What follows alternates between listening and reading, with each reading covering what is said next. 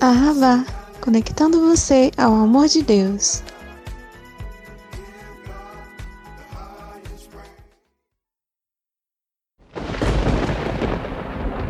Direto do trono.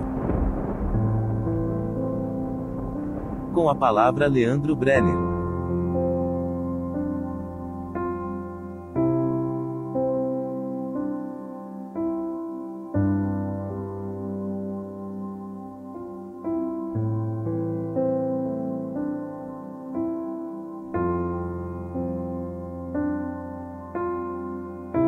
O termo salmos é de origem grega, psalmoi, e significa poemas cantados com instrumentos musicais.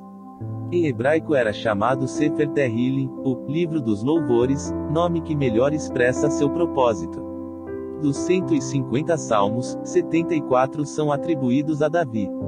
Muitos são anônimos, mas ao todo são pelo menos 12 autores, cobrindo um período de aproximadamente mil anos. O grande inário do povo judeu é citado cerca de 80 vezes no Novo Testamento, inclusive pelo Senhor Jesus, durante a crucificação. Apesar de abordar todos os assuntos relativos à vida de fé, os salmos são um convite a um relacionamento reverente com Deus, ao seu louvor e adoração. Nos salmos aprendemos a derramar nosso coração diante do Senhor, e a confiar em Sua providência. Entendemos que não podemos nem precisamos esconder nada dele, e que seus ouvidos sempre estarão atentos a nossas orações. Louvado seja o Senhor! Aleluia! Louvem a Deus no seu templo.